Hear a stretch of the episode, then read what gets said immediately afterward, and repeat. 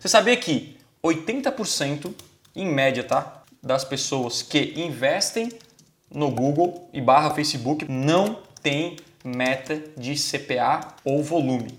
Beleza? Significa o quê? Não não tem métrica nenhuma. E isso é um principal erro de quem anuncia na internet. Quando você anuncia na internet, você tem que ter duas metas: metas de CPA e meta de lead. Ou seja, o que é meta de CPA?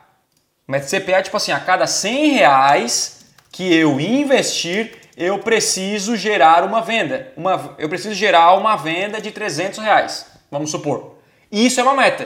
Pô, então meu CPA é 100 reais. Isso é uma meta muito clara. E lead né, aqui é volume, seria a sua meta de volume diário, que seria o quê? Você colocar quantidade de vendas ou leads diário. Por exemplo, quero é, alcançar 100 leads por dia.